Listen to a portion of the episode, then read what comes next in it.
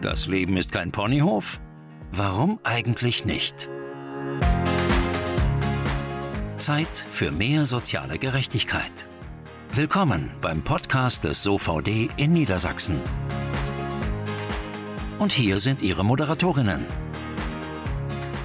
Hallo und herzlich willkommen zu einer neuen Folge von Kein Ponyhof. Mein Name ist Stefanie Jekel. Ich bin die Pressesprecherin des SOVD in Niedersachsen und heute sitzt mir, wie immer, meine liebe Kollegin Katharina Lorenz gegenüber. Hallo Katharina. Hallo Steffi. Katharina, du bist unsere ausgewiesene Expertin zum Thema Sozialpolitik und Sozialrecht. Mhm. Deswegen machen wir ja auch den Podcast zusammen. Ne? Sonst wäre doof. ja, für mich vor allen Dingen. Ne? das stimmt. Ähm, wir sprechen heute über ein ähm, Thema, was, glaube ich, momentan auch viele Menschen bewegt. Es geht nämlich um das Thema finanzielle Schwierigkeiten und vor allen Dingen um den Schwerpunkt, wie einfach es ist oder wie einfach es sein kann, in finanzielle Schwierigkeiten zu geraten. Ja. Das geht nämlich manchmal schneller, als man irgendwie denkt. Und es ist nicht immer so, das wird sich auch im Laufe der Folge zeigen, dass man immer selbstverschuldet irgendwie in die Sch Wortspiel selbstverschuldet in die Schulden rutscht. Genau. Sondern ganz im Gegenteil. Manchmal sind das halt auch Dinge von außen, die dazu führen, dass man ähm, auf einmal mit einem riesigen Minus auf dem Konto dasteht. Genau. Wir haben uns natürlich auch einen tollen Gast eingeladen. Mhm. Dazu sagen wir aber später mehr. Aber ähm, unser Gast kann definitiv ein bisschen aus der Praxis mhm. plaudern mhm. und uns ganz viele wichtige Tipps und Tricks rund um das Thema Schulden verraten. Mhm. Aber du hast ja heute erstmal einen Beratungsfall mitgebracht. Genau. Wie immer. Bei genau. uns aus der Beratungspraxis. Wir beraten ja zum Sozialrecht und das ist halt häufig so, dass wir auch viele Menschen bei uns sitzen haben, die wenig Geld haben, die mhm. finanzielle Schwierigkeiten haben, aus den verschiedensten mhm. Gründen. Weil sie arbeitslos geworden sind, weil sie krank geworden mhm. sind, weil sie eine zu geringe Rente haben. Also das ist wirklich vielfältig. Genau. Allen gemeinsam ist, dass sie häufig sehr verzweifelt sind und nicht mehr weiter wissen. Ja. Und so ist es ehrlich gesagt auch äh, in unserem heutigen Fall. Da geht es ähm, unter anderem um das Thema Bürgergeld. Mhm, genau. Das ist ja relativ neu, das Bürgergeld. Das gibt es ja seit dem, äh, seit dem 1. Januar 2023 mhm. und löst Hartz IV ab. Ja, also ja. der Name ist neu. Genau. da kommen wir jetzt noch ja. zu. Genau, der, der Name ist mhm. neu, ähm, aber es gibt tatsächlich auch so den einen oder anderen Punkt, den gab es vorher nicht. Erklär doch den Hörerinnen und Hörern bitte nochmal genau, was ist denn eigentlich das Bürgergeld? Und mhm. vielleicht auch, was ist neu? Ja, genau. Also Bürgergeld, hast du ja schon ganz richtig gesagt, äh, löst Hartz IV ab, gilt seit 1.1.2023. Es gibt einige Reformen. Ich würde eher sagen Reformchen. Ja. Wir sind nicht so ganz zufrieden damit. Ne? Nee, wir sind nicht ja. ganz zufrieden damit. Ähm, aber wie gesagt, es gibt halt einige Neuerungen, die sind schon halt relativ positiv auch zu bewerten. Letztendlich ist es aber tatsächlich so, dass ähm, das eigentlich, ja, alter Wein in neuen Schläuchen ist, würde ich mhm. mal so einfach sagen. Okay. Ne?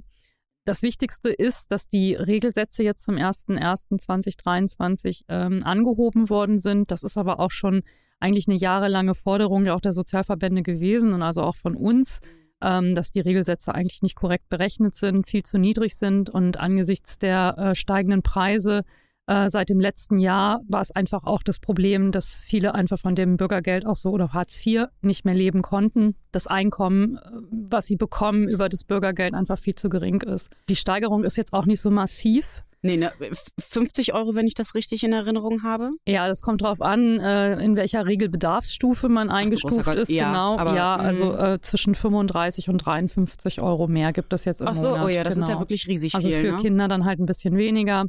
Und von daher ist da natürlich ähm, auch die Notwendigkeit gegeben, dass die Regelsätze auf jeden Fall noch weiter ähm, ansteigen müssen, um einfach diese steigenden Kosten auszugleichen. Mhm. Also Fakt ist, die Höhe der Erhöhung reicht uns nicht reicht überhaupt nicht. Mhm. Nein.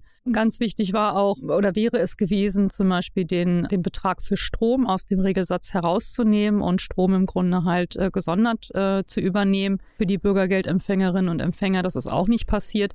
Denn was viele nicht wissen, ist tatsächlich, dass Bürgergeldempfängerinnen und Empfänger aus dem Regelsatz heraus auch noch den Strom bestreiten müssen. Ja, das stimmt. Das, das hast du mir schon mal erzählt. Mm. Ich mhm. wusste das ehrlich gesagt auch nicht. Ja. Ich habe gedacht, ähm, das sagen ja auch viele. Mm. Ja, ja das Amt übernimmt doch alles für die. Die müssen sich um gar nichts mm, kümmern. Und ja. so ist es halt eben nicht. Denn so nicht. Mm. Strom muss vom ähm, Bürgergeldregelsatz bezahlt ja. werden. Ja. Und gerade jetzt bei den steigenden Strompreisen kann das echt richtig massiv nach hinten losgehen, ne? Genau, da kann es halt auch gut sein, dass diese Regelsatzerhöhung allein durch die Strompreise ja. ähm, aufgefressen wird, ja. wenn es nicht schon durch die Lebensmittelpreise geschehen ist. Mhm. Also von daher ist es leider ähm, ähm sehr negativ zu bewerten, was sicherlich positiv ist, äh, was zumindest übrig geblieben ist von der Reform, weil eigentlich sollte es noch weitergehen, aber die CDU hat da ja letztes Jahr ähm, eine sehr starke Blockadehaltung aufgebaut, sodass ähm, die Regierung da auch wieder ein bisschen zurückrudern musste. Ähm, man hat sich jetzt bei der Karenz darauf geeinigt, dass die Kosten der Unterkunft für das erste Jahr des Leistungsbezuges, also für alle, die neu ab dem 01.01.2023 Bürgergeld äh, beantragen, komplett übernommen werden. Das gilt allerdings nicht für die Heizkosten. Die Heizkosten werden halt auch weiterhin nur in einer angemessenen Höhe übernommen. Das heißt also, wenn jetzt zum Beispiel jemand in einer zu großen Wohnung wohnt, dann werden die Heizkosten gedeckelt auf die angemessenen Quadratmeter. Mhm.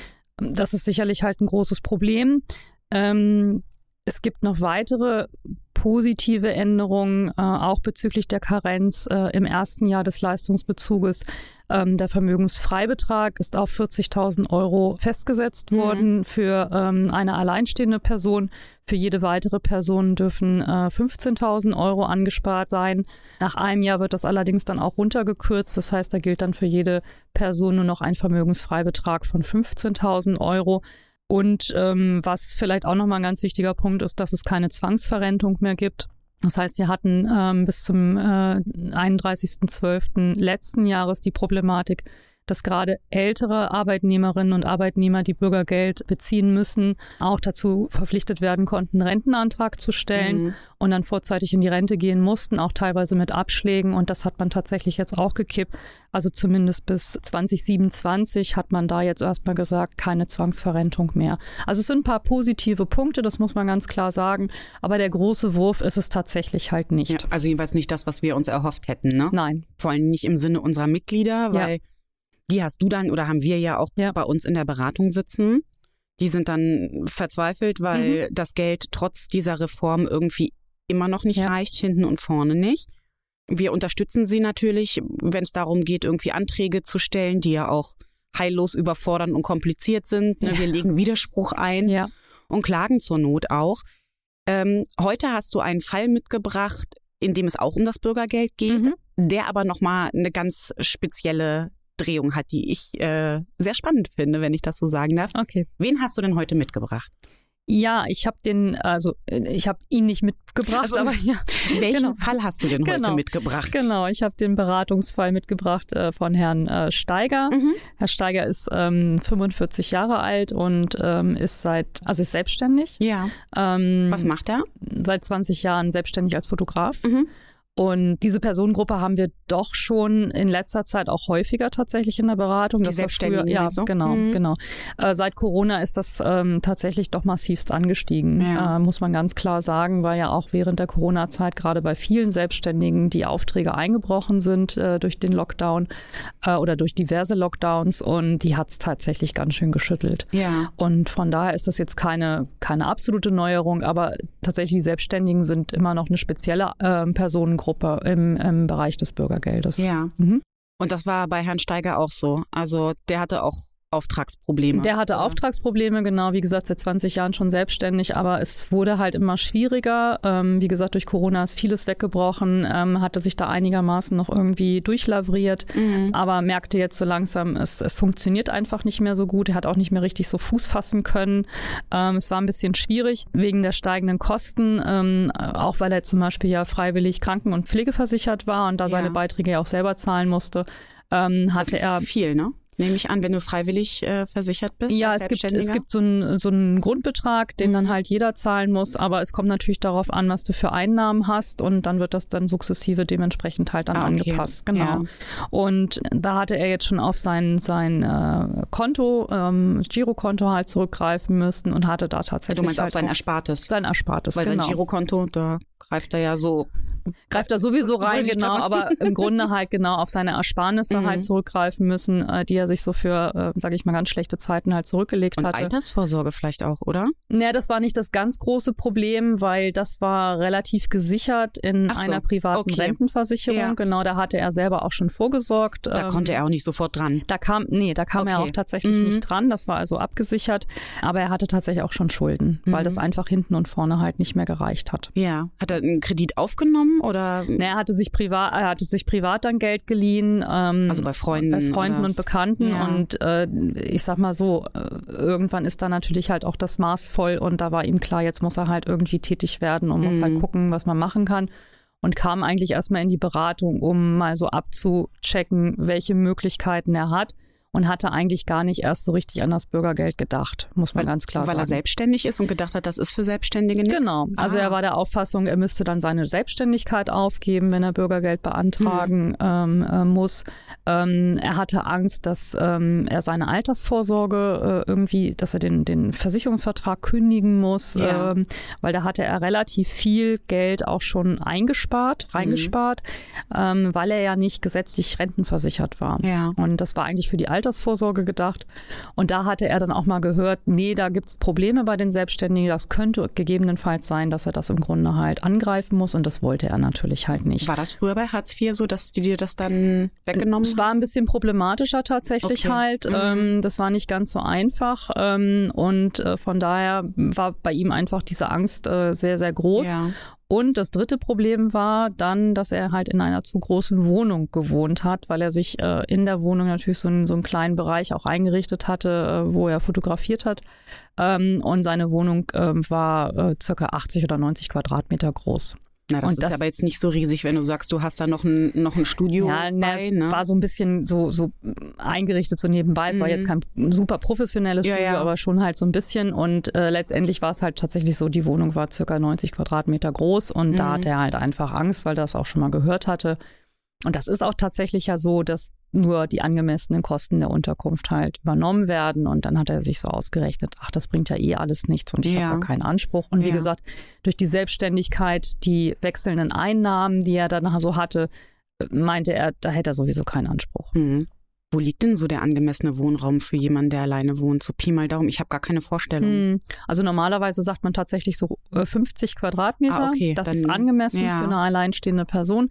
Es gibt da manchmal so ähm, nochmal Spezialregelungen für Pflegebedürftige oder für ähm, Menschen mit Behinderung, zum mhm. Beispiel ähm, körperbehinderte Menschen, die im Rollstuhl sitzen. Ja, die brauchen ja Platz. Die brauchen ein bisschen mehr Platz, Wohnung, ne? genau. Ne? Ja. Äh, da gibt es nochmal andere ähm, Größen, aber grundsätzlich halt tatsächlich im Bürgergeld jetzt selber 50 Quadratmeter pro alleinstehende Person oder ja, für eine alleinstehende. Ein da war er ein bisschen ne? drüber, genau, mhm. genau. Okay. Und deswegen waren auch tatsächlich die Kosten der Unterkunft natürlich höher als das, was das äh, Amt als angemessen angesehen hat. Mhm.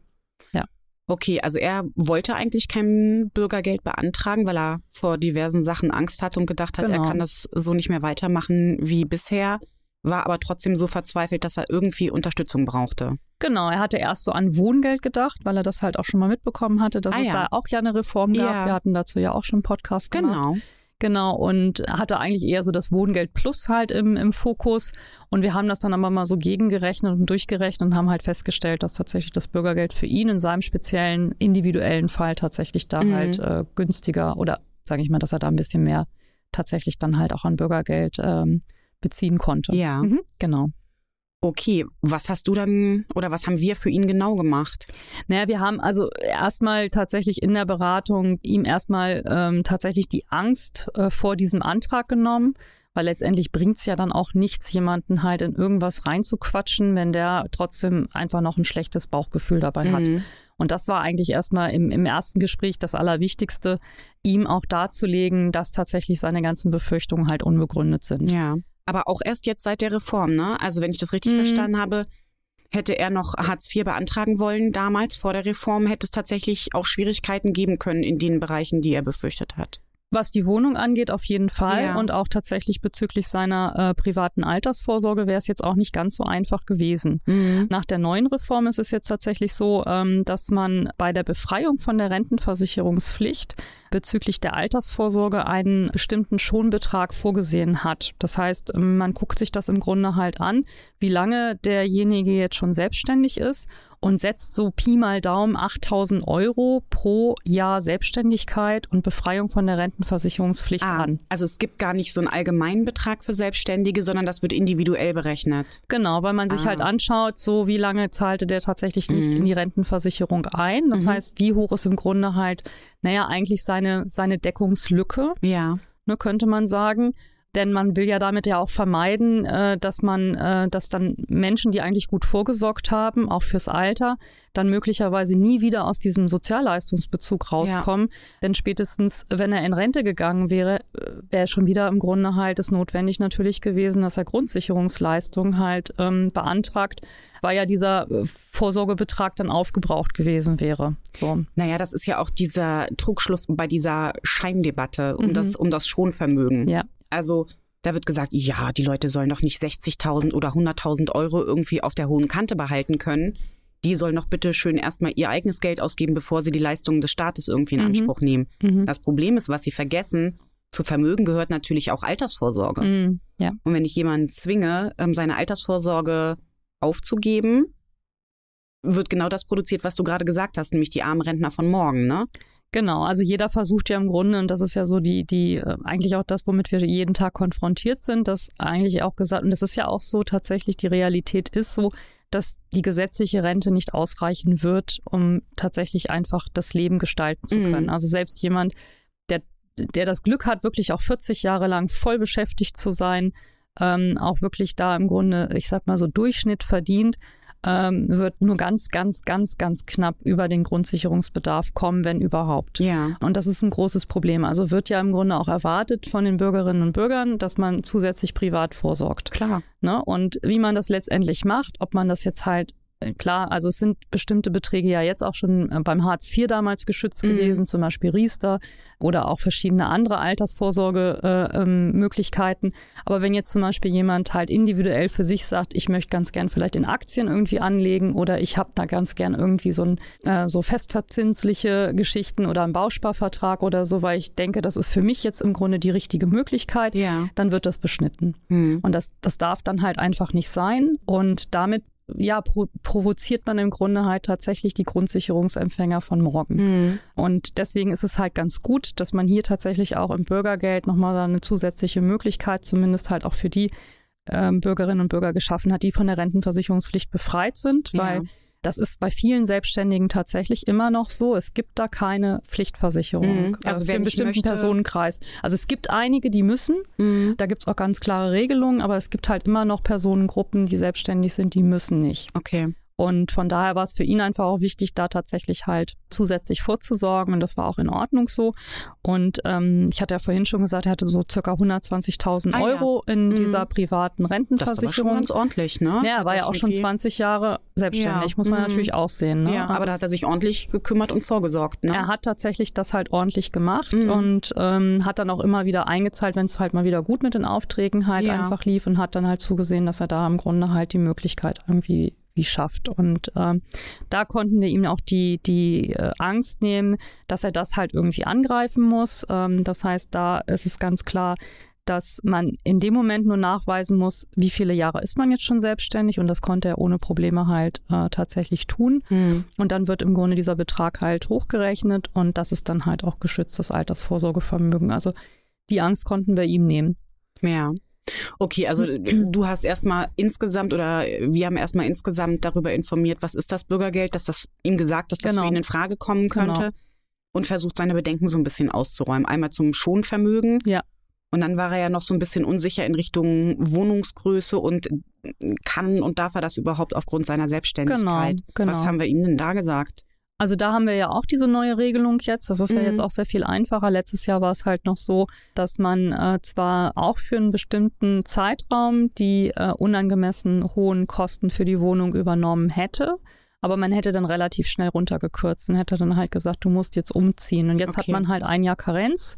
Das heißt, kann ganz in Ruhe im Grunde halt noch äh, dort wohnen bleiben, kann sich gegebenenfalls auch nach einer günstigeren Wohnung halt Mhm. umschauen, was natürlich angesichts der hohen Mietpreise Ja, momentan halt schwierig, extrem ne? schwierig ist. Ja. Aber da war für ihn klar, dass er auf jeden Fall in dem ersten Jahr die Kosten der Unterkunft äh, zumindest halt vom äh, Jobcenter übernommen Mhm. bekommt. Und das war Okay. für ihn schon mal ganz, äh, ganz, ganz gut, weil tatsächlich auch seine Miete relativ hoch war. Mhm. Die lag da tatsächlich bei knapp 1000 Euro. Oh, Ähm, kalt. kalt. Oh.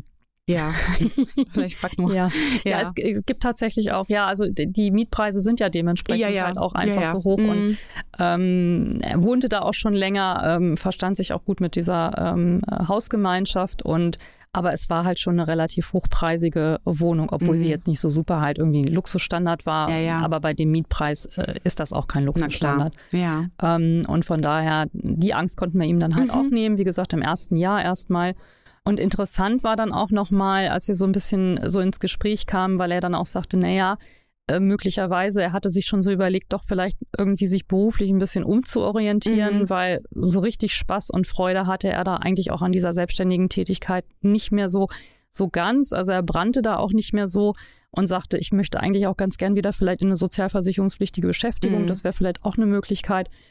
Und da ist es jetzt so, dass im Bürgergeld tatsächlich auch ähm, die Möglichkeit besteht, dass man bezüglich äh, Weiterbildung, Umschulung äh, mehr Möglichkeiten hat. Ja. Das heißt, das soll ja auch gefördert werden, dass man also wirklich dann auch wieder, ja, einfach auch schnell in eine sozialversicherungspflichtige Beschäftigung kommt. Und da gab es ganz, ganz viele Möglichkeiten für ihn, sich da vielleicht auch beruflich neu zu orientieren. Und von daher war das, dieser Antrag damit natürlich auch so ein bisschen verbunden in dem Moment, wo man beim Jobcenter ist, dass man halt auch einen Anspruch auf solche ähm, Möglichkeiten der beruflichen Weiterentwicklung halt einfach Ja. für ihn hatte. Und das war ihm auch nochmal wichtig. Und was auch wichtig natürlich war, dass er trotzdem in dieser Übergangszeit auch weiterhin selbstständig sein konnte. Das heißt, er Mhm. konnte Aufträge annehmen und konnte trotzdem halt das Bürgergeld beziehen. Es wird natürlich dann teilweise angerechnet, Ja. aber es gibt da jetzt auch zum 1.7. auch höhere Hinzuverdienstgrenzen. Da hat man auch eine Menge jetzt halt auch geschaffen, auch was zum Beispiel Ferienjobs jetzt angeht, äh, für ähm, Jugendliche, also Mhm. für Schülerinnen und Schüler, für Auszubildende, für ja, Jugendliche, die ein freiwilliges Jahr machen. Zum Beispiel, da hat man jetzt auch bessere Hinzuverdienstgrenzen. Das heißt, es wird nicht sofort angeknapst. Äh, Die dürfen bis zu 520 Euro ab 1. Juli dann auch dazu verdienen, wenn sie in einer Familie leben, in der Bürgergeld bezogen wird. Also das ist auch ein ganz, ganz wichtiger Punkt Mhm. zum Beispiel. Das war jetzt bei ihm jetzt nicht so ich wahnsinnig sagen, ne, interessant. ist- Aber ich wollte es nur noch mal sagen, dass Ja. das im Grunde halt auch ein ganz, ganz positives Signal ist. Äh, Wir hatten ja letztes Jahr mal so eine Folge, Podcast-Folge, wo es auch um Ferienjobs ging Mhm. ähm, für Damals Schülerinnen. für- genau. Mhm. Mhm. Genau. Und da hat man jetzt tatsächlich auch endlich mal eine neue Regelung geschaffen, dass man gesagt hat, nee, also das wollen wir nicht und äh, da gibt es jetzt auch Möglichkeiten, Ja. genau. Weißt du, was Herr Steiger dann so in Richtung Weiterbildung und so gemacht hat? In welche Richtung er so gegangen ist inhaltlich? Nee, also da war jetzt einfach auch so für uns noch gar nicht das äh, jetzt abzusehen. Wir hatten den Antrag Mhm. jetzt auch erst vor kurzem gestellt. Ach so, okay. Ne, wir haben ja jetzt noch nicht äh, so, Ach, ist ja noch stimmt, nicht ist ja noch nicht so, ja, Ja, ist noch nicht so lange her mit dem ersten. Ja, wir sind ganz vergessen. gerade Ja, ja. Anfang des, äh, des Ja, ja. Jahres, oder nicht Anfang des Jahres, aber ja, du hast recht. äh, genau. genau, ist erst ein paar Monate her. ist erst ein paar Monate her und von daher war jetzt noch nicht so ganz klar, in welche Richtung er da gehen wollte. Für Mhm. ihn war nur wichtig, ähm, die Möglichkeit besteht auf jeden Fall und äh, dass man da Na, ist ja auch gut, wenn es nicht mehr so mit den Aufträgen läuft und er sowieso sagt, naja, ne, mein Herz schlägt für den Bereich nicht mehr so wirklich. Genau. Dann ist es tatsächlich vielleicht gut, sich was anderes äh, zu suchen. Und wenn das dann auch noch irgendwie unterstützt äh, wird und er sich da weiterentwickeln kann, ist das ja total prima. Genau. Also alles in allem war es dann gut für ihn und äh, wie gesagt, äh, positiv war dann natürlich auch, dass seine Kranken- und Pflegeversicherung übernommen wird. Also das waren so ganz, ganz viele Bausteine, wo er gemerkt hat, ah, das geht für mich jetzt doch in eine richtige Richtung Mhm. und das ist halt gut gewesen, dann jetzt auch diesen Bürgergeldantrag zu stellen, weil wie gesagt, wir möchten ja auch niemanden irgendwo reinquatschen Ja, und er ja. muss ein gutes Gefühl bei diesem Antrag haben. Ja, Und als er dann den Bescheid in den Händen hatte, war auch alles in Ordnung. Und äh, ja, weil daher- ich glaube, für ihn war ja auch klar, so konnte das auch nicht mehr weitergehen. Nein. Ne? Nein, nein, nein, nein. Also wie gesagt, in dem Moment, wo man natürlich halt dann irgendwie schon merkt, man kommt jetzt so in den Bereich, äh, dass man Schulden macht. Mhm. Ähm, der erste Schritt war, wie gesagt, bei Freunden und Bekannten und der nächste Schritt wäre bestimmt gewesen, halt auch äh, einen Kredit aufzunehmen, Ja. weil er einfach bestimmte ähm, äh, Zahlungen nicht mehr leisten konnte. Das Wichtigste war halt so Kranken- und Pflegeversicherung. Mhm. Und da machte er sich dann schon Gedanken und auch natürlich die Wohnung, weil er sagte, ja, wenn ich die Miete nicht mehr zahlen kann, wenn ich meine Kranken- und Pflegeversicherungsbeiträge nichts mehr zahlen kann, dann habe ich halt wirklich ein, ein ganz großes Ja. Problem und dann weiß ich nicht mehr, wie ich da rauskommen soll. Das stimmt. Also es ist ja gut, dass wir für Herrn Steiger so viel erreichen konnten, aber ganz ehrlich, seine alten Probleme hat das ja nicht gelöst. Also er hat ja Schulden. Ne? Er hat ja bei Freunden Ja. und Bekannten Schulden gemacht. Das stimmt. Und wir kriegen immer wieder die Frage, können Sie uns da helfen? Und das dürfen wir als SOVD ja leider nicht, Genau. weil wir nur zum Sozialrecht beraten Mhm. und ähm, da gehört das Thema Schulden leider nicht zu. Was hast denn du ihm dann gesagt? Hast du einfach nur gesagt, na, nee, leider nicht? Oder? Naja, ich habe ihm schon gesagt, dass es halt nicht unser Aufgabenbereich ist. Jetzt war es natürlich so ein bisschen schwierig, weil das halt Schulden bei Freunden und Bekannten waren. Ah, okay. Das ist natürlich Mhm. nochmal was anderes, als wenn man jetzt, ähm, sag ich mal, Schulden gemacht hat bei ja, Kreditverbindlichkeiten Ja. oder sowas hat. Mhm. Bei der Ähm, Bank, ne? Genau, ja. bei Banken oder, oder auch andere Gläubiger da hat, die man da befriedigen muss. Ähm, ähm, Hand- Handyvertrag ist ja auch häufig so ein, so ein Problem Ja. dann halt irgendwie, wenn die dann plötzlich auf der Matte stehen. Da können wir natürlich halt nichts machen, äh, Mhm. wenn da möglicherweise schon der Gerichtsvollzieher halt irgendwie vor der Tür steht. In solchen Fällen sagen wir aber immer, äh, bitte dann an die Schuldnerberatung äh, wenden und Mhm. ähm, das wirklich auch ernst zu nehmen. Äh, Das versuchen wir den Mitgliedern dann auch nochmal klar zu machen, so wie sie im Grunde zu uns in die Beratung kommen und da auch den ersten Schritt tun, sollten sie auf jeden Fall sich dann halt auch äh, noch weitergehend Hilfe suchen. Mhm. Und die meisten machen das auch tatsächlich, also zu Ja. 99 Prozent. Ähm, soweit wir das zumindest überblicken können, wird dieses Angebot dann auch äh, tatsächlich in Anspruch genommen. Mhm. Das ist äh, nahezu eine perfekte Überleitung zu unserem heutigen Gast. Aber, als ob du es geahnt hättest. Aber da fehlt ja natürlich was, nämlich noch unsere heutige Zahl. Zahl des Schreckens oder der Hoffnung. Das ist unsere Zahl zum heutigen Thema. So, liebe Katharina, unsere heutige Zahl, wieder. Dim, dim, dim, dim. unsere heutige Zahl ist die 29.152, meine Liebe. Okay. Also Prozent können das nicht sein. Also das wäre schon ein bisschen sehr viel. Bin in Nein, Mathe nicht gut. Nee, ich auch nicht, aber das, ist schon, das wäre schon Mhm. echt exorbitant. Nein, es sind Euro. ah ja. Mhm. Und jetzt alles klar für dich, nehme Jetzt, ich das an. passt ja. ja. Und ja, Ja, also so viel Schulden hat äh, im Durchschnitt jeder Mann in Deutschland. okay, das ist interessant, ja. Ist gar nicht so wenig, ne? Also wenn das Nee, wenn ich das auf dem Konto hätte, wäre das ganz gut. Genau. Ja, nee, du hättest so. es ja, ich äh, wenn wärst du ein. Mann, hättest du es im Durchschnitt als Minus auf deinem Konto und das wäre nicht so schön. und ich als Frau? Du als Frau, gut, dass du fragst, weil das hätte ich ähm, auch noch gesagt. Frauen haben, wer hätte es gedacht, ungefähr 30 Prozent weniger. Also die genaue Zahl habe ich jetzt so absolut nicht im Kopf, aber Ja, 30 Prozent Mhm. weniger äh, Schulden im Durchschnitt als die Männer. Mhm. Also ne, die Mhm. meisten Schuldenmacher sind offensichtlich die Männer in Deutschland. Interessant, ja. Weil man ja unterschwellig immer äh, so ein bisschen denkt, ne, Frauen sind eher so die Schuldenmacherinnen. Also du meinst wegen Shopping? Einkaufen und so weiter. Da Also, wird ja immer so, so viel einkaufen quasi gehen. unterstellt, dass wir nichts anderes tun, als shoppen zu gehen. Nein, die Statistik sagt nein. Mhm. Die Statistik. Die Statistik Ja, sagt nein. nein. Ähm, aber nochmal so zum Ernst der Lage, Mhm. weil Schulden ja natürlich Ja. schon sehr, sehr massive Auswirkungen auf das Leben haben, stimmt. jedenfalls in den meisten Fällen. Und ich glaube, unser heutiger Gast kann das bestätigen Mhm. und vor allen Dingen auch so ein bisschen aus ihrer eigenen Arbeit und aus dem Nähkästchen plaudern. Wir freuen uns, dass sie den Weg zu uns gefunden hat. Heute bei uns zu Gast. Annette Postel, die erste Vorsitzende der Landesarbeitsgemeinschaft Schuldnerberatung in Niedersachsen. Hallo, Frau Postel. Hallo. Hallo. Herzlich willkommen bei uns auf dem Ponyhof. Wir freuen uns sehr, dass Sie da sind, ne, Katharina. Ja, tun wir. Ähm, wir haben ja schon in unserem Beratungsfall über das Thema Bürgergeld gesprochen Mhm. und dabei auch das Thema Schulden angerissen. Ja. Und es ist ja kein leichtes Thema, auch für unsere Mitglieder nicht. Und deswegen haben wir uns gedacht, suchen wir uns doch mal einen Profi, der ähm, zum Thema Schulden weiß, was man tun sollte, was man nicht tun sollte und haben in Ihnen diesen Profi gefunden, Frau Postel. Herzlichen Dank. Gerne. Sie sind nämlich äh, nicht nur die erste Vorsitzende der Landesarbeitsgemeinschaft, sondern Sie arbeiten auch als Beraterin ähm, bei der Schuldnerberatung der Landeshauptstadt Hannover. Genau, das ist richtig. So, Sie wissen also ganz genau, wovon Sie sprechen. Deswegen würde ich auch gleich gerne in das Thema reinstarten.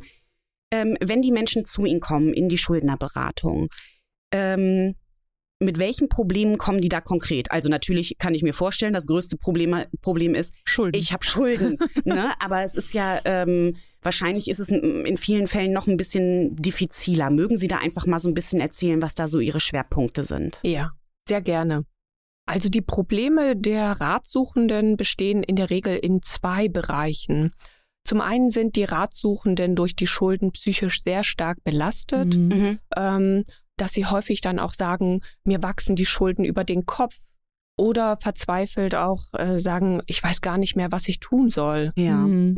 Der schwerste Schritt zum ersten Beratungstermin ist tatsächlich, dass sie sich eingestehen müssen, dass sie gescheitert sind im Umgang mit Geld. Mhm. Mhm. Und dieses Scheitern äh, und dieses Eingeständnis ist für viele sehr schwer. Mhm. Ja, kann ich mir vorstellen. Das Mhm. ist auch mit Scham besetzt und äh, auch ältere Personen äußern, dass sie Sorge haben, dass sie in der Beratungsstelle beschimpft werden und Was? sind dann hinterher ganz froh. Mhm. Oh, ich hatte solche Angst, dass ich Mhm. äh, beschimpft werde, wo ich dann denke, meine Güte, äh, sie werden doch auf keinen Fall Ja. äh, hier beschimpft, sondern wir wollen sie unterstützen. Mhm. Ja. In der Regel haben die Personen eine etwas längere Zeit, ähm, ich sag mal, den Kopf in den Sand gesteckt, Mhm. äh, die Ja. Briefe nicht mehr geöffnet, so dass sie gar keinen Überblick mehr Mhm. über die Schulden haben und ähm, sich dann im Grunde auch in so einer Spirale befinden, dass sie dem Gläubiger Geld geben, der gerade den größten Druck entfaltet Ah. und dann äh, Miete und Strom zum Beispiel nicht mehr bezahlen, sondern der Gerichtsvollzieher war ja gerade da und dem Mhm. habe ich jetzt diese 500 Euro gegeben und so wird das Ah. Problem natürlich dann auch immer ähm, weitreichender Mhm. und schwieriger. Ja. Mhm. Also das heißt, dass sie dann nicht nur Schulden bei irgendeinem Unternehmen oder sowas Mhm. haben, sondern dann tatsächlich auch Mietschulden und sowas dazukommen, weil sie gerade das Geld, was sie eigentlich für die Miete hätten nehmen wollen Mhm. und sollen, erstmal so, um das größte Loch zu stopfen, dem, dem lautesten Gläubiger gegeben Mhm. haben. Ne? Genau. Mhm. Also im Grunde aus diesem psychischen Druck Ja. heraus, äh, dass dann dieses Gefühl, was sind wichtige Ausgaben, was muss ich wirklich immer bezahlen, Mhm. äh, wir nennen das Existenzsicherung, dass dieses Gefühl verloren geht und Mhm. dann einfach so aus dem Bauch heraus Ja. Ja. ad hoc agiert Ja. wird. Mhm. Ja. Und der andere Bereich, äh, diese konkreten Fragen, die dann entstehen, die resultieren aus den konkreten Vollstreckungsmaßnahmen, die Gläubiger einleiten. Mhm. Also das bedeutet, was Gläubiger tun, um ihr Geld wieder äh, zu bekommen. Mhm. Ja. Ich habe mal ein paar Beispiele, äh, Ja. vielleicht so, um das Schießen konkret. Sie los. Ja, gerne. gerne. Also äh, zum Beispiel, dass äh, das Konto gepfändet wird oder dass der Lohn gepfändet wurde. Mhm. Es gibt auch Ja. beides, dass Lohn und Konto gepfändet wurde und die Leute sagen, oh, für, was mache ich denn jetzt? Ja. Mhm. Oder dass sich der Gerichtsvollzieher ankündigt, ist für sehr, sehr viele Personen ähm, sehr unangenehm, wenn man Ja. auch in einem geordneten Wohnviertel wohnt, ist das Mhm. sehr, sehr unangenehm. Oder wenn man vorgeladen wird zur Abgabe der Vermögensauskunft. Okay. Es ist auch sehr unangenehm, wenn sehr, sehr viele gelbe Briefe vom Gericht Ja. kommen und Mahnbescheide und Vollstreckungsbescheide, mm, dass man da schauen muss, was ist da eigentlich konkret los. Und wir merken es auch häufig, dass äh, Ratsuchende zu uns in die Beratungsstellen kommen und sagen, ich finde keine neue Wohnung, weil in meiner Schufa negative Einträge, Einträge vorhanden Ah, sind. Okay, ja. Ähm, das und da muss man dann in der Mhm. Beratung einfach konkret schauen, was ist, wie ist die Situation Mhm. dieser Person konkret und wie Ja. kann man konkret weiter vorgehen. In den letzten Monaten äh, stellen wir auch fest, äh, dass vermehrt Ratsuchende in die Beratungsstellen kommen, die eine Kündigung der Wohnung erhalten haben oder dass die Kündigung angedroht wurde. Ja. Okay. Und das ist ja Mhm. auch sehr, sehr bedrohlich, Ja. wenn man Angst haben muss, äh, dass man obdachlos wird. Na klar. Und auch wenn dann Familienmitglieder oder Kinder, Ja. da ist das eine Schlimm, ne? große Belastung. In der, äh, aus der Landesarbeitsgemeinschaft höre ich aber auch aus vielen Beratungsstellen, dass sich auch die Gruppe der Ratsuchenden verschiebt. Mhm. Einfach aus der Energiekrise kommen mittlerweile Mhm. Personen zu uns in die Beratungsstellen, die bisher ganz normal gearbeitet haben, ganz normal ihre Okay. äh, Sachen, die sie auf Raten gekauft haben, bedient haben und Ja. jetzt äh, durch die erhöhten Energiepreise äh, diese ganzen Sachen gar nicht mehr so einfach so Mhm. bezahlen können. Mhm. Und aus je geordneteren Verhältnissen man kommt, umso schwerer ist das dann ja. auch auszuhalten, dieser Vollstreckungsdruck, der sich dann mhm. aufbaut. Ne? Ich finde dieses Wort allein ja auch schon mhm. schlimm. Ne? Und Sie Sehr haben ja dann auch eben, bevor wir losgelegt haben, mal so einen Vollstreckungsbescheid mhm. gezeigt. Ne? Und ich kenne auch, ähm, ne? ich mhm. weiß, wie diese gelben Briefe aussehen. Also mhm. nicht, weil ich jetzt persönlich einen Vollstreckungsbescheid gekriegt hätte, aber ich weiß halt, wie sie aussehen. Und das ist natürlich nicht schön, ne? Also, weil das Wording ja. dieser Unterlagen ist ja auch wirklich sehr, sehr bedrohlich, ne? Und dann ist das da alles irgendwie aufgeführt und ne, dann steht auf diesem gelben Umschlag ja auch noch, wann das zugestellt wurde. Also so richtig mhm. offiziell und dass das natürlich Angst macht, das kann ich mir gut vorstellen. Ja, ne? ja auf ja. jeden Fall. Mhm. Ähm, wie, wie ist denn das jetzt eigentlich? Also, wenn die Personen dann zu Ihnen in die, in die Beratung kommen, also dann auch diese, diese Hürde vielleicht überwunden haben und sagen, also ich brauche jetzt einfach auch da Hilfe. Äh, wie muss ich mir das jetzt so vorstellen? Wie läuft da grundsätzlich die Beratung ab? Und was ja natürlich vielleicht auch für viele der Zuhörerinnen und Zuhörer nochmal wichtig wäre, ist denn die Beratung dann überhaupt kostenlos oder entstehen da möglicherweise halt auch nochmal zusätzliche Kosten? Ja, also ich würde vielleicht zuerst äh, den Ablauf der Beratung mhm. einmal vorstellen und ähm, ich habe gedacht, ich teile sie mal in drei Phasen so auf, mhm. mhm. weil im ersten Schritt, wenn die Ratsuchenden in der Beratungsstelle erscheinen, ist es so, dass sie sehr äh, unter Druck stehen, sehr angespannt sind. Also äh, diese ähm, diesen ersten, dieses erste Aufsuchen der Beratungsstelle mhm. ähm, mit sehr viel Scham bedeckt mhm. ist. Und es geht erstmal darum, eine Bestandsaufnahme zu machen und die Ratsuchenden in der ersten Phase zu stabilisieren. Also ja. dass geschaut wird, ähm, wie ist die Situation der ratsuchenden Person, welche Schwierigkeiten existieren gerade. Manchmal ist es auch so, dass noch andere Schwierigkeiten existieren, äh, mhm. die die Ratsuchenden noch gar nicht ahnen, äh, mhm. äh, um dann äh, zu schauen, ja. wie sind die nächsten Schritte.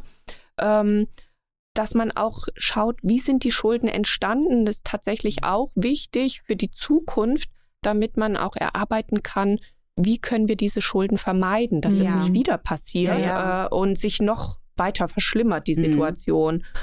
Ähm, das machen wir mit Haushaltsplanungen, also dass die Einnahmen und Ausgaben gegenübergestellt mhm. werden ah, und äh, dass dann auch äh, geschaut wird, reicht dieses Geld überhaupt zum Leben für mhm. die einzelne Person ja. oder die Familie? Und wir nennen das Existenzsicherung, mhm. dass dann auch geschaut wird, gibt es vielleicht noch Unterstützungsleistungen, mhm. die die Person oder die Familie unterstützen mhm. kann, um überhaupt, ich sag mal, ein Stück weit mhm. normaler leben zu können, weil mhm. sich doch häufig sehr viele Menschen sehr einschränken in ihrem Lebensalltag, um die Gläubiger zu befriedigen. Ja.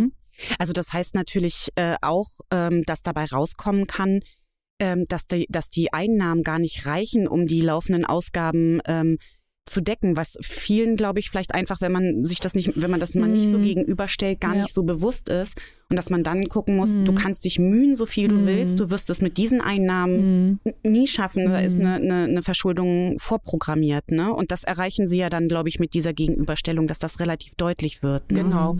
Und wenn sich die Ratsuchenden bewusst mit dem Haushaltsplan auseinandersetzen, hat das sehr viel mit Bewusstwerdung mhm. zu tun, mhm. weil äh, in der Regel ist es so, dass sie sehr hohe Ratenzahlungen bei den einzelnen Gläubigern eingehen. Mhm. Aber wenn man das dann auflistet, wie viel mal es 50 Euro und 20 Euro oder 150 mhm. Euro sind, dann ist das einfach äh, viel zu viel Geld. Ja. Und ähm, das höre ich sehr häufig in der Beratung, dass dann gesagt wird, oh mein Gott, mir ist das erste Mal aufgefallen, wie viele Ausgaben ich mhm, habe. Ja. Also weil das wirklich dann so mhm. schwarz auf weiß auf diesem Papier mhm. ist und ähm, ja, ich glaube, für den Beratungsprozess einfach sehr, sehr wichtig, mhm. diese Haushaltsplanung. Ja. Mhm. Und der letzte Punkt, der auch noch im Grunde in der ersten Phase auch angestoßen wird, ist, dadurch, dass ja die Ratsuchenden in der Regel keinen Überblick über die Schulden haben, das nennen wir Gläubigerrecherche, also dass wir ja. im Grunde versuchen herauszufinden, wo sind noch Gläubiger, die die mhm. Ratsuchenden gerade nicht so auf dem Schirm haben. Ah, okay. Und das kann man gut, indem man im Grunde die Auskunfteien anschreibt. Es gibt so verschiedene Auskunfteien. Äh, die bekannteste ist die Schufa. Ja, mhm. ja. Und, hat man auch schon von gehört. Ja, genau, genau, genau. Und äh, da gibt es noch andere. Äh, manche denken, oh, ich ähm, habe mit der Schufa ein Problem und vielleicht steht bei der Schufa gar nichts und äh, so. das steht bei anderen Auskunftsteilen. Ach so. Ach so, okay. Okay. Also so das ist im Grunde Mhm. dieses Ankommen, die Ratsuchen zu, zu bestärken und äh, Wege aufzuzeigen, um sie zu stabilisieren, damit man Mhm. wirklich in den nächsten Schritt gehen kann. Und äh, in der zweiten Phase geht es wirklich um die Forderungsprüfung, dass man schaut, Mhm. welche Forderungen sind berechtigt Mhm. ähm, und auch mit den Gläubigern in die Verhandlung tritt und äh, versucht, die Schulden zu lösen. Ja. Also entweder, dass man Zahlungen anbietet oder ähm, die stundet oder Mhm. ähm, eben mitteilt, dass Mhm. im Moment die Person gar nicht Mhm. zahlen kann. Mhm. Und den Schriftverkehr übernehmen Sie ja dann Ja. auch, ne? Ja. Das ist ja, denke Ach ich mal, auch für viele Ja. halt ein großes Ja. Problem. Wie Ja. drücke ich das aus? Ja. Wie mache ich das Ja. am besten? Ja, Okay. genau. Mhm. Mm, Und in der letzten Phase, in dieser Abschlussphase, da ist es dann so, dass die Zahlungen geregelt werden. Also man hat mit den Gläubigern entweder einen erfolgreichen Vergleich geschlossen und äh, die, die Ratsuchen richten dann Daueraufträge ein Mhm. oder man bespricht, wie diese Zahlungen abgeführt werden. Ähm, wenn die außergerichtliche Einigung aber gescheitert ist, dann bleibt manchmal auch nur der Weg der Insolvenz. Mhm. Also das heißt, dass äh, Ratsuchende dann einen Antrag auf Eröffnung eines Verbraucherinsolvenzverfahrens Mhm. stellen Mhm. und äh, ja, manchmal ist es auch einfach Mhm. eine Befreiung dann. Mhm. Ja, ja. Wie, wie lange dauert dann dieser Prozess, ähm, äh, dieser Privatinsolvenz? Wie, wie, wie ist die Phase da? Also die Insolvenz, ähm, Verbraucherinsolvenz dauert nur noch drei Jahre. Ah ja. Mhm. Das ist ein kurzes Verfahren. ja. Äh, und es ist aber so, dass ich nicht sagen kann, oh, ich gehe jetzt in die Insolvenz und Mhm. lebe dann unbeschwert weiter. äh, und äh, wenn sich dann neue Schulden ergeben, ist das nicht so schlimm, sondern man hat nach der Erteilung der Restschuldbefreiung eine Sperrzeit von elf Jahren. Also Oh. das heißt Oh, das elf ja. Jahre keine neuen Schulden. Also gar nicht. Kein Dispo, kein gar nichts. Naja, also wenn neue Schulden entstehen Mhm. und ich sie in dieser Zeit nicht bezahlen kann, Ah. kann ich ein neues Insolvenzverfahren erst nach elf Jahren neu beantragen. Ah, okay. Und dann dauert es fünf Jahre. Okay. okay. Mhm. Wenn Mhm. also wenn ich also zum Beispiel in der Insolvenz, schon während der Mhm. Insolvenz oder in diesen elf Jahren neue Schulden Mhm. äh, ansammle, dann habe ich eine sehr lange Zeit Ja. vor mir, Mhm. bevor ich ein, ein erneutes Insolvenzverfahren eröffnen könnte. Mhm. Mhm. Also die Kosten ähm, der Schuldnerberatung, da ist es äh, ein bisschen schwieriger. Und zwar ist es so, dass die Finanzierung der Schuldner- und Insolvenzberatungen sehr unterschiedlich geregelt ist. Es gibt einerseits soziale Schuldnerberatungsstellen, Mhm. Insolvenzberatungsstellen und es gibt auch unseriöse Berater. Mhm. Ja. Ähm, vielleicht zuerst einmal die kostenlosen Angebote vom Land Niedersachsen anerkannte soziale Schuldnerberatungsstellen sind kostenlos. Das sind in, häufig Beratungsstellen der Wohlfahrtsverbände oder von Kommunen oder Landkreisen. So wie Mhm. bei Ihnen, ne? Von der Genau. Stadt Genau. Hannover, ne? Genau. genau. Ähm, Mhm. Und ähm, da ist es so, dass es manchmal zu Wartezeiten kommt bei Mhm. diesen Beratungsstellen. Aber sie haben ein seriöses Beratungsangebot, was ihnen kostenlos zur Verfügung steht. Ja. Und es sind im Moment ähm, 69 Beratungsstellen anerkannt. Mhm. Okay. In Niedersachsen. In Niedersachsen. Mhm. In Niedersachsen. ja. Ganz erfreulich ist, dass das Land Niedersachsen aufgrund äh, der Energiekrise Mhm. im letzten Herbst äh, die Förderung der sozialen Schuldnerberatung ausgeweitet hat. Mhm. Ähm, dadurch können Beratungsstellen bis Ende 2023 mehr Beratungskräfte einstellen. Mhm. Das ist einerseits richtig toll und äh, besonders, äh, da sind manche Bundesländer neidisch auf uns. Mhm. Aber für die Träger der Beratungsstellen ist es halt schwierig, für diesen begrenzten Zeitraum Mhm. auch dann Fachkräfte zu finden. Also das ist so im Grunde das kleine Mhm. Aber an Ja. dieser Geschichte. Aber ich wollte es trotzdem mal sagen, Klar. dass es toll ist, dass Niedersachsen so Ja. aktiv ist Ja. und äh, die Schuldnerberatung stärken möchte. Der zweite Bereich, daneben gibt es die Insolvenzberatungsstellen. Das sind 169 anerkannte Stellen in Mhm. Niedersachsen. Mhm. Also wir haben im Bundesvergleich zu den anderen Bundesländern überproportional viele Oh. Beratungsstellen, weil wir ein so großes Flächenland Ah, sind. Ja. okay. Okay. Mhm. Die Finanzierung dieser Beratungsstellen ist deutlich schlechter mhm. und ähm, die Arbeit erfordert ein sehr hohes Engagement von den Beratungskräften mhm. und auch mehr ehrenamtliche Tätigkeit, ah, okay. um mit den mhm. Ratsuchenden wirklich langfristig tragbare Regulierungsstrategien mhm. zu erarbeiten. Mhm, okay. Ja. In Niedersachsen ist es aber grundsätzlich so, dass die Beratung für bedürftige Personen kostenlos mhm. ist. Und diese Insolvenzberatungsstellen müssen eine sogenannte Prozesskostenhilfeberechnung durchführen. Ist die Person bedürftig oder nicht? Mhm. Und wenn ich also eine gut verdiente Person bin, also zum Beispiel hatte ich in der Beratungspraxis oft Soldaten, die einfach sehr ja. gut verdienen ja. oder leitende Angestellte, mhm. ähm, die ein hohes Einkommen haben und nicht in die Prozesskostenhilfe kommen, also ja. keinen Anspruch haben, mhm. die müssen die Schuldnerberatung dann bezahlen. Okay. Äh, und das finde ich persönlich auch gar nicht so schlimm, weil Stimmt, ja. eigentlich können die das bezahlen. Mhm. mhm. Und äh, ich würde aus meiner Praxis auch sagen, dass das eher wenige sind, ja. die wirklich mhm. keinen Anspruch haben. Ja. Und dann gibt es eben leider noch einen Bereich der unseriösen Berater. Mhm. In der Regel ist es so, äh, dass diese äh, häufig bei Google ganz oben stehen als ah. Anzeige. Okay. Ja. Ähm, ja. Äh, und äh, wenn man dann unter Druck ist, weil gerade mhm. der Gerichtsvollzieher ja. da ist mhm. und man dazu neigt, ganz oben zu klicken, ist das mhm. sehr, sehr problematisch, weil in der Regel dann einfach sehr hohe Kosten äh, damit verbunden mhm. sein können. Manche finden das auch charmant, weil das so anonym ist. Ich mhm. äh, mache dann nur mhm. die Beratung äh, fernab. Ich schicke mhm. irgendwohin meine Briefe, die ich sowieso gar nicht haben will.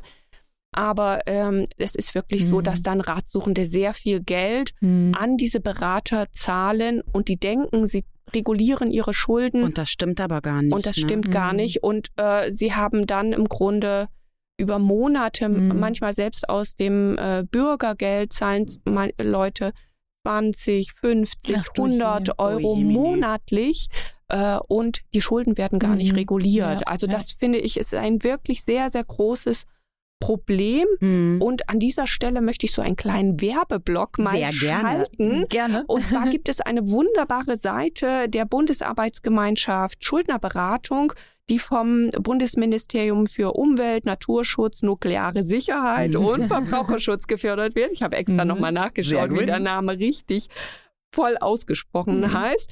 Ähm, diese Seite ist richtig toll, weil sie in drei Themenblöcken aufgeteilt Ratsuchende informiert.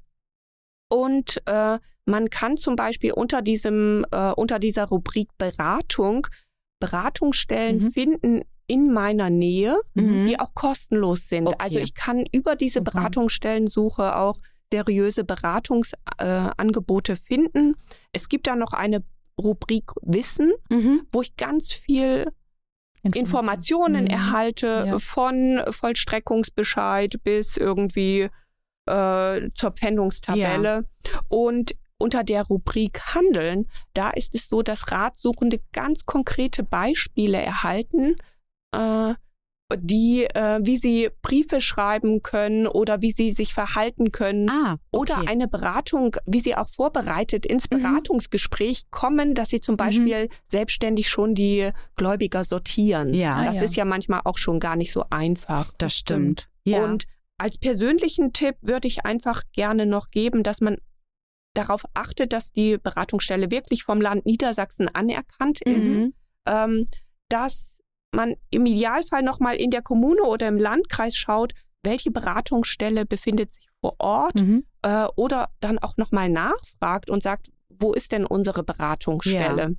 Ja. Ja. Und diese, ich möchte nochmal ein Schild äh, brechen hier für die persönliche Beratung. Mhm. Das ist einfach wichtig, dass man ein Gegenüber ja. hat ja. und das persönlich bespricht und die Situation ja. äh, dann gemeinsam im Grunde in den Angriff nimmt, die da mhm. gerade schwierig ist. Ja. Was noch wichtig ist, ähm, für die Vorbereitung des Insolvenzantrages würde eine seriöse Beratungsstelle keine Kosten in Rechnung stellen. Es mhm. gibt unseriöse Anbieter, die nehmen für die Vorbereitung des Insolvenzantrages 200 Euro. Ui. Äh, also das heißt, ich bin dann in einer Notlage schon an mhm. die Beratungsstelle gebunden. Ja. Und wenn alle äh, Verhandlungen geführt Ja. sind, brauche ich ja äh, die Bescheinigung Mhm. über das Scheitern von der Beratungsstelle. Und die bekomme ich Mhm. nur, wenn ich einfach nochmal 200 Euro auf den Tisch Das ist lege. ja richtig link, Äh, ne? Und ja. das Mhm. finde ich persönlich sehr schwierig. Mhm. Ja. Ja, So. Ja. also wir würden auch nochmal ähm, ne, die Internetadresse Mhm. der Bundesarbeitsgemeinschaft, wo man die seriösen ähm, Beratungsstellen findet,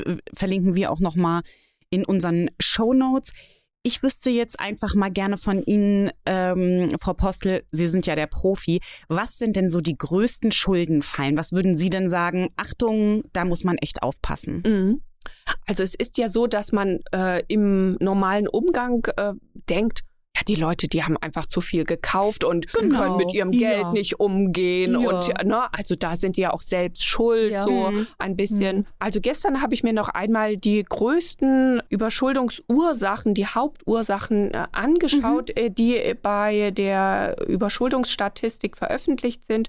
Äh, ich habe da die Zahlen von 2021 Mhm. genutzt. Äh, 2022 ist noch nicht ausgewertet. Ja. Und da ist es tatsächlich so, dass fast zwei Drittel ähm, der Überschuldungsauslöser von außen wirkende Ereignisse sind. Also, dass ich arbeitslos geworden bin Ah. durch Ja. eine Erkrankung, Sucht Mhm. oder einen Unfall, ähm, also dass sich dadurch mein Einkommen reduziert hat, Trennung, Scheidung oder Mhm. der Tod eines Lebenspartners. Mhm. Ja. Ähm, das sind auch schwerwiegende Ereignisse, die das ganze Finanzsystem einer Mhm. Familie ja im Grunde ins äh, Ungleichgewicht bringen.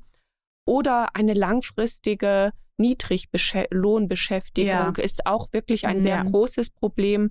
Und äh, auch gescheiterte Selbstständigkeit. Mhm. Ja.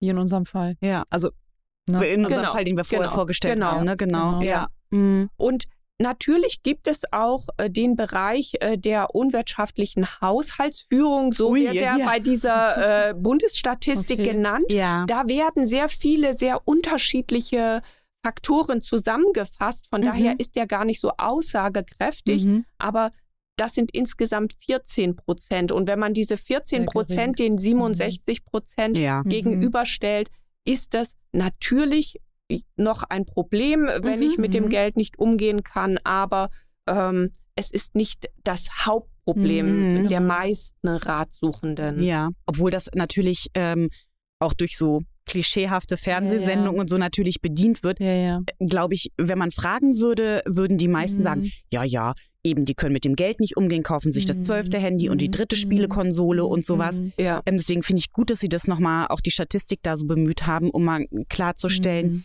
Nee, die meisten können eben nichts dafür, dass sie Mhm. in Schulden geraten. Ja. Ja.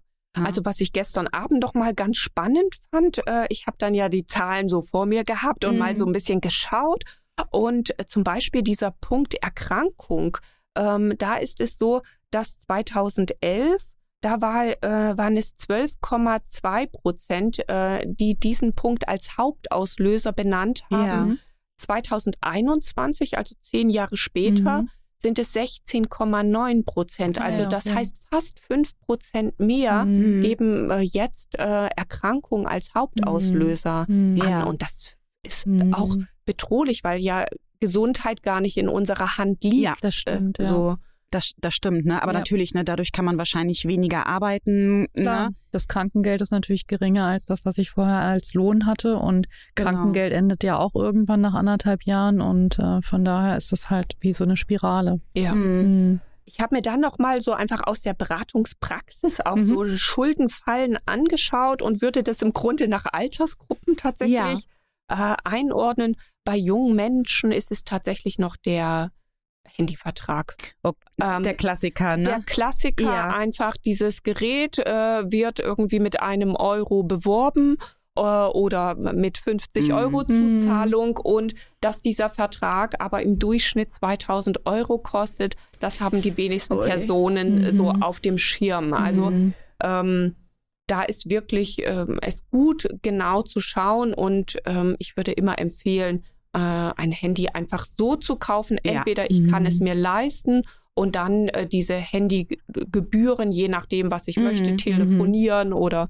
Internet, dass ich das dann so extra buche. Aber Ja. diese Kombination ist wirklich nicht zu empfehlen. Mhm. Was auch deutlich wird in den äh, letzten Jahren bei jungen Menschen und auch äh, bei der Personengruppe im mittleren Alter, dass man heute kauft und äh, später bezahlt. Mhm. Das ähm, ist natürlich auch eine große Verlockung, weil ich ähm, jetzt schon kaufe. Ich habe in sechs Monaten gar nicht mehr auf dem Schirm, wem ich Mhm, alles gesagt habe, stimmt. wer dann alles von meinem Konto abbuchen Ja. kann. Und äh, das ist wirklich ein großes Problem für die Verschuldung. Mhm. Bei der Personengruppe im mittleren Alter ist es aber auch so, dass das eine, eine Phase ist im Leben, wo sehr viel be in Bewegung ist. Mhm. Also es wird eine Familie gegründet. Mhm. Ähm, man ähm, lässt sich vielleicht auch scheiden oder es werden Häuser gekauft und wieder verkauft. Ja. Also da Mhm. ist einfach so viel in Bewegung. Und wenn dann im Grunde man sich trennt, Mhm. dann wird halt geguckt, was Ja. ist mit der Eigentumswohnung oder Mhm. was ist mit dem Auto und dann geht das halt alles nicht mehr so auf, wie man das Mhm. mal gemeinsam geplant hat. Was mehr und mehr auch zunimmt, dass äh, ältere Menschen zu uns kommen Mhm. in die Beratungsstellen, entweder weil ältere Forderungen oder uralt Forderungen Ja. existieren, Ja. die ganz, ganz lange bezahlt wurden und wo jetzt aber gesagt wird, ich kann diese Ratenzahlung Mhm. nicht mehr aufbringen äh, und wo auch ähm, zum Beispiel Kreditverträge einfach schon sehr, sehr lange gelaufen sind Mhm. und die einfach nicht mehr bedient werden können. Durch die geringe Rente dann wahrscheinlich. Genau, halt. Mhm. genau, Ja. weil sich das verändert. Und wenn dann der Partner auch verstirbt oder Ja. so, also schwierig. Diese Woche ist ja die Woche der Frauen, Ja. also von daher auch nochmal hier die Frauen. Äh, mir persönlich fällt auf, Frauen bürgen sehr gern und ähm, das ist Mhm. natürlich schwierig, ähm, wenn man äh, als wenn Frau kein eigenes Einkommen hat Mhm. und dann für Mhm. einen äh, Kredit äh, bürgt, ist das einfach problematisch. Mhm. Also die Empfehlung an alle Frauen, fünfmal überlegen, ob ich wirklich Mhm. bürge. Ja. Aber darf ich mal fragen, wer nimmt denn überhaupt von einer Frau, die kein eigenes Einkommen hat, eine Bürgschaft entgegen? Ja, Hm. das scheint zu funktionieren. Mhm. Afro Postel, wenn ich so in ihr Gesicht äh, äh, gucke, dann äh, glaube ich, wissen alle Beteiligten, wer einer äh, Frau eine Bürgschaft verkauft, obwohl sie gar kein Einkommen hat. Also ähm, Ja. ja. ja, also in der Regel ist das so, wenn ich einen größeren Kredit haben möchte als Mhm. Ehepaar, dann äh, erwartet die, die Bank immer ähm, sozusagen, dass Mhm. ähm, die Frau mit unterschreibt. Okay. Und Ob sie das dann letztendlich im Notfall selber tragen kann, spielt Mhm. dabei keine Rolle. Ja, Ja. Mhm. Ja. Okay. Also Vorsicht an dieser Stelle. Mhm. Ne? Ja. Die Frauen. Ja, genau. Ja. wenn ich jetzt so irgendwie in dieser, dieser ähm, ja, Schuldenfalle oder wenn, wenn ich merke halt, Schulden lassen sich jetzt gar nicht vermeiden, weil ich halt in so einer Situation zum Beispiel bin. Ich habe jetzt meinen Job verloren, ähm, beziehe vielleicht ein Arbeitslosengeld, das ist natürlich niedriger als das, was ich vorher hatte. Und ähm, solche, sage ich mal, Ursachen von außen kommen halt auf mich zu. Worauf sollte ich denn jetzt achten, wenn ich merke, dass das funktioniert so nicht mehr? Ich kann keine Schulden mehr vermeiden. Also die Empfehlung einfach zu den Fachleuten. Holen Mhm. Sie sich Hilfe, Okay. auch wenn Sie merken, in Ihrem Umfeld ist eine Person, äh, die ähm, Schwierigkeiten hat mit dem Mhm. Geld. Versuchen Sie, die zu motivieren, einfach Mhm. sich an die Beratungsstellen zu wenden Mhm. und sich Hilfe zu holen, weil ich persönlich glaube, es ist einfach sehr, sehr schwer, wenn zu viele Forderungen existieren, Ja. allein da Mhm. wieder rauszukommen. Wir hatten ja vorhin dieses Beispiel, was ich Mhm. Ihnen gezeigt hatte Mhm. vom Ja. Vollstreckungsbescheid. Also da habe ich ja ein Beispiel, wo 35 Euro die eigentliche Forderung Ja. waren und am Ende, weil die Person nicht keinen Widerspruch eingelegt hat, stehen da jetzt 488 Mhm. Euro. Wahnsinn. Also ja, mehr aus, als ja. verzehnfacht, ne? Mhm. Ja. aus 35 Euro und also das heißt Hilfe holen, Ja. dass man auch wirklich erstmal sich informiert. Äh, auch das geht wieder über meine Schulden.de, aber äh, dass man da nicht allein steht Ja. und äh, es gibt in der Regel auch nicht so Allgemeinlösungen Mhm. und die Beratungskräfte können auch nicht zaubern. Mhm. Also äh, Ja. so, aber ähm, die Beratungskräfte sind da, um gemeinsam Lösungen zu erarbeiten. Mhm. Da geht es wirklich im ersten Schritt um die Existenzsicherung und dass man Mhm. dieses äh, ein Gleichgewicht herstellt zwischen Einnahmen und Ausgaben. Mhm. Ja. Einen Weg gibt's immer, ne? Genau. Das würde ich jetzt auch so aus, aus äh, unserem Gespräch mitnehmen. Mhm. Der erste Schritt ist der wichtigste. Mhm. So, so habe ich sie jedenfalls äh, verstanden und ich kann gut verstehen, wenn Betroffene da Schwierigkeiten mit haben, aber ich habe so das Gefühl, wenn man den ersten Schritt geschafft hat, äh, zu ihnen kommt, ach, Sie regeln das schon. Genau. Ja, ne? ja, Sie wissen, was man tun muss. Ja, also ich würde ja. mich bei Ihnen gut aufgehoben fühlen mhm. irgendwie und würde denken, ja, das ist super unangenehm und ich kann verstehen, dass die meisten das, ne, dass das für die Scham besetzt mhm. ist und so, aber tatsächlich deswegen auch nochmal ein Appell an die Betroffenen, glaube ja. ich. Ähm, ne, so schlimm die Situation persönlich auch sein mag, Hilfe ist das Allerwichtigste. Und gerade wenn sie von so kompetenten Profis kommt, wie von Ihnen, Frau Postel, glaube ich, mhm. ähm, kann man da einiges bewegen. Herzlichen Dank. Vielen ja, Dank. Frau Postel, dann sind wir auch schon am Ende der Folge angekommen. Katharina, mhm. ne? Ja. Das, das war's für heute. Sehr schön. Sagen. Frau Postel, vielen, vielen Dank, dass Sie da waren. Es war uns eine große Freude. Herzlichen Dank. Ich sehr, freue sehr mich gerne. wirklich. War sehr nett. Wir verlinken die wichtigsten Infos, mhm. wie gesagt, nochmal in den Show Notes. Ähm, ja, Katharina, danke dir für die heutige Folge. Danke auch. Wie immer eine große Freude. Und äh, bis zum nächsten Mal beim Ponyhof. Alles klar. Tschüss. Dankeschön. Tschüss. Tschüss. Das war er, der Podcast des SOVD Niedersachsen. Vielen Dank für Ihr Interesse. Wir freuen uns über Ihre Kommentare und Bewertungen. Oder schreiben Sie uns gerne eine E-Mail mit Ihren Wünschen und Anregungen. Wir werden uns weiter für mehr soziale Gerechtigkeit einsetzen. Seien Sie dabei.